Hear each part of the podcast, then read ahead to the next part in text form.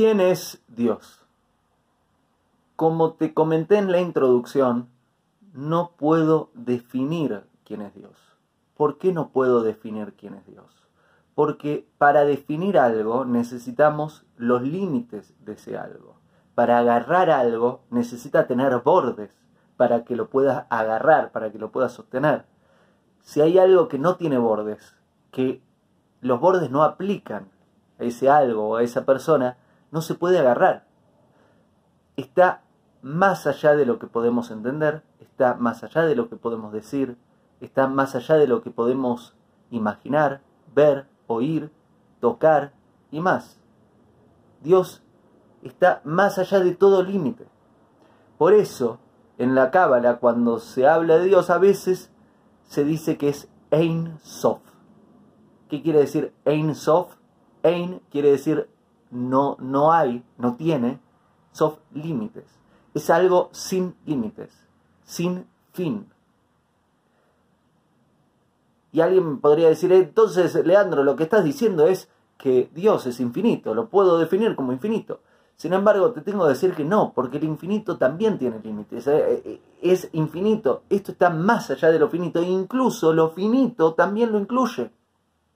Incluye a lo finito, incluye a lo infinito, incluye lo que está atrás de lo finito o infinito, lo que existía antes de la existencia de lo finito o infinito. Está más allá de todo. Entonces, ¿cómo vamos a tratar de responder en este video a quién es Dios, a esta pregunta tan importante? lo que hacemos es utilizar el contraste. Probablemente este método lo viste muy seguido en mis videos o en lo que te escribo a través de las redes sociales, que a veces para mostrar una idea voy al opuesto, voy al contraste y resalto el contraste para que vos misma o vos mismo, por vos sola, solo, puedas darte cuenta de cuál era el mensaje utilizando el contraste para ayudarte a entender. Es este mensaje de para ver la luz necesitamos la oscuridad, para el contraste. Entonces vamos a hablar de contraste, vamos a hablar de qué no es para conducir a nuestra mente a un lugar donde la mente no puede llegar por definición, pero vamos a tratar de acercarnos lo más posible hacia ese lugar. Primero, está más allá de lo que podemos entender. ¿Esto qué quiere decir? Que nuestro entendimiento tiene límites. Es más, Dios, Hashem, es quien crea nuestra capacidad de entendimiento. Está por encima de lo que podemos entender. Lo que entendemos está incluido en Dios. Sin embargo, Dios está más allá de lo que podemos entender. Hashem nos permite entender ciertas cosas y otras, lo siento, pero tu capacidad de entendimiento no llega hasta ese lugar. Es como los otros sentidos. Oír. Podemos oír de tal frecuencia a tal frecuencia. Hay frecuencias más agudas que no podemos oír con nuestros oídos y hay frecuencias más graves que no podemos oír con nuestros oídos. Entonces, alguien diría, pero entonces un infinito de frecuencias. Y no, está más allá de un infinito de entendimiento. Significa que el primer punto de lo que contraste, no, es que no lo podemos entender. Y tratar de entenderlo es un buen ejercicio, sin embargo, debemos recordar que no lo podemos entender y debemos recordar que existen muchas cosas que no podemos entender. Te voy a dar un ejemplo muy práctico, muy simple. A veces en nuestras vidas. Se dan situaciones que no podemos entender y podríamos osar en decir esto es injusto, esto no está bien, ¿por qué me toca vivir esta situación? Y esto es porque no podemos entenderlo. Probablemente, si veríamos el panorama completo desde un lugar de, de Hashem, de Dios, eh, las respuestas serían distintas a las que nosotros damos. ¿Por qué?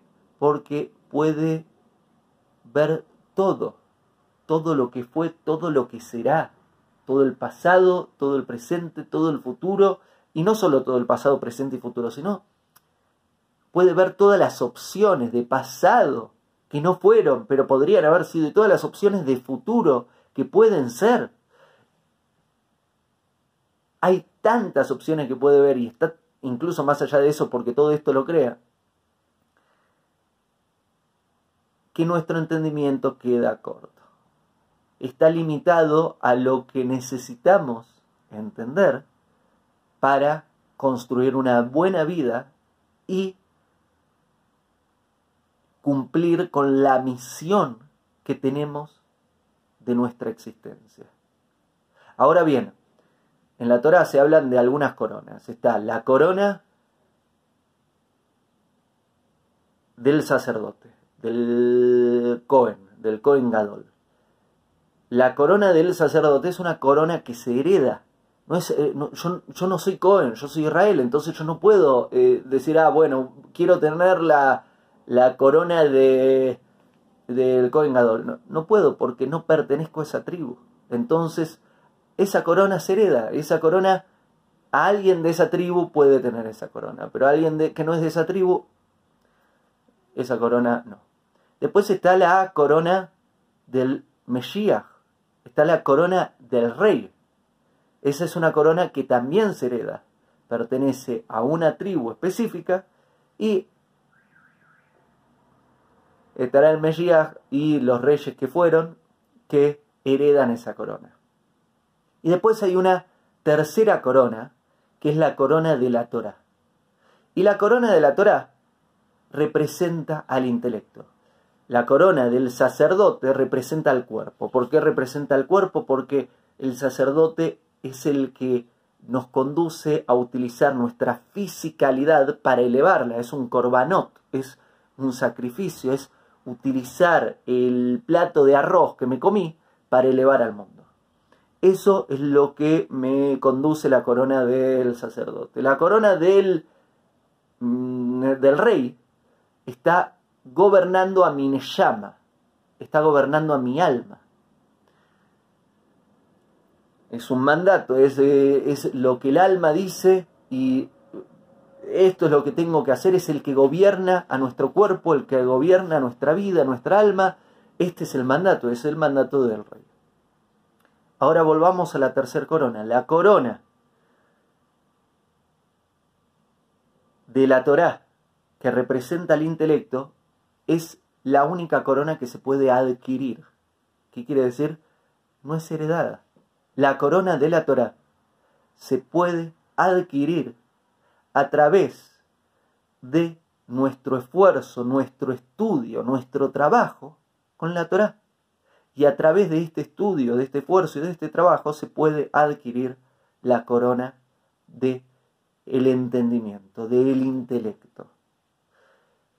¿Por qué te conté todo esto? Porque nosotros tenemos un entendimiento limitado, no podemos entender a Dios, pero sí podemos alcanzar grandes niveles de entendimiento, de sabiduría y de conocimiento, y de esto digamos, para lograr esto se necesita siempre ayuda de la divina providencia, pero más allá de la ayuda de la divina providencia, se necesita estudio constante de la Torah, esfuerzo y trabajo, aplicar lo, que se estudia de la Torah, porque sin aplicación no vale, y conducir ese estudio al sentir.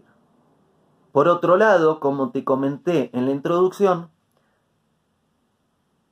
decir que Hashem, que Dios es infinito, también nos queda corto, porque Dios está, es infinito, es finito, y es incluso lo que está detrás de lo finito o infinito.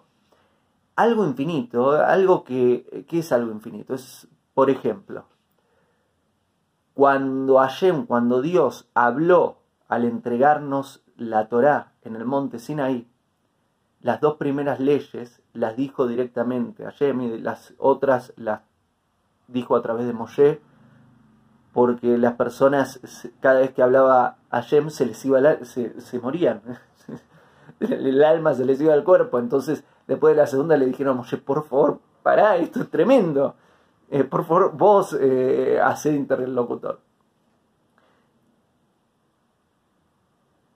Fue una voz tan fuerte que no encontró resistencia, que quiere decir que no tuvo eco. El eco es un fenómeno que sucede cuando la frecuencia de la voz rebota contra una plataforma, tiene una resistencia y por eso rebota y se escucha el eco, eco, eco, eco. Rebotan la frecuencia de ese sonido. La voz de Hashem, la voz de Dios, no tuvo resistencia. No hubo ninguna resistencia. No, no existe objeto físico. No existe nada que pueda detener a la voz divina y atravesó todo.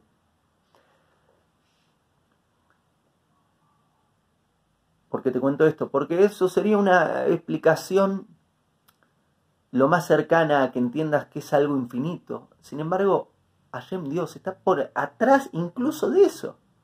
Por arriba, por atrás, por adelante, por adentro y por afuera, e incluso antes de que todo eso existiera. Por otro lado, decir que Hashem, que Dios es todo, también es idolatría, también es una definición que no aplica.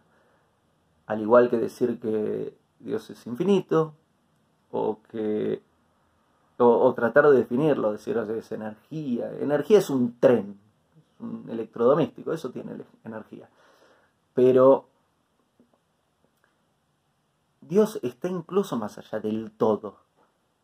Está más allá de la nada también. Todos, estamos, está en todo lugar. Pero también está detrás de todos los lugares, está más allá de los lugares. Está, creó los lugares, Hashem. Dios creó el espacio. Entonces, decir que son todos los espacios es minimizarlo. Es, es, es como decir a un arquitecto, vos sos todos los edificios que construiste o las casas que construiste. Sí, a ver, obviamente que hay algo de su llama, de su alma en lo que construye, pero está más allá incluso de todas sus construcciones. Todos los espacios los crea Hashem. Entonces alguien dice, bueno, entonces Dios es nada, es la nada. No, porque la nada también la crea está más allá de todo y está más allá de nada. Está todavía más allá. El todo y la nada también son creaciones divinas. Entonces alguien va a decir, es todo el tiempo. Vuelvo a repetir la misma explicación. Dios está más allá también del tiempo. Crea al tiempo. Entonces, digamos, alguien que dice Dios es eterno, también lo está minimizando. Dios está más allá de la eternidad. La eternidad también es una creación. Sé que es difícil pensarlo. ¿Por qué? Porque nosotros funcionamos dentro de los límites de su creación. Entonces vemos el tiempo como sucede algo, eso es pasado, eso conduce a algo, que por ahí estamos por acá, y esto que estoy haciendo conduce para ahí, que es el futuro. ¿Sabes qué? Dios creó ese, esa línea temporal de tiempo. Y Dios ve todos los pasados posibles, todos los presentes posibles, todos los futuros posibles, incluso al crear el tiempo, está más allá de, de esa eternidad puede hacer así, el tiempo desaparece y, Dios sigue existiendo. Todos los que estamos incluidos en el tiempo vamos a tener un problemita si sucede eso. Pero Dios sigue existiendo, porque está más allá también del tiempo. El podcast que acabas de oír es un fragmento de la sexta clase de Torah llamada ¿Quién es Dios? Podés encontrar el podcast completo aquí o en formato de video en mi canal de YouTube. Hago esta rápida pausa comercial para agradecerte por oír mi podcast y pedirte que si te gusta lo recomiendes.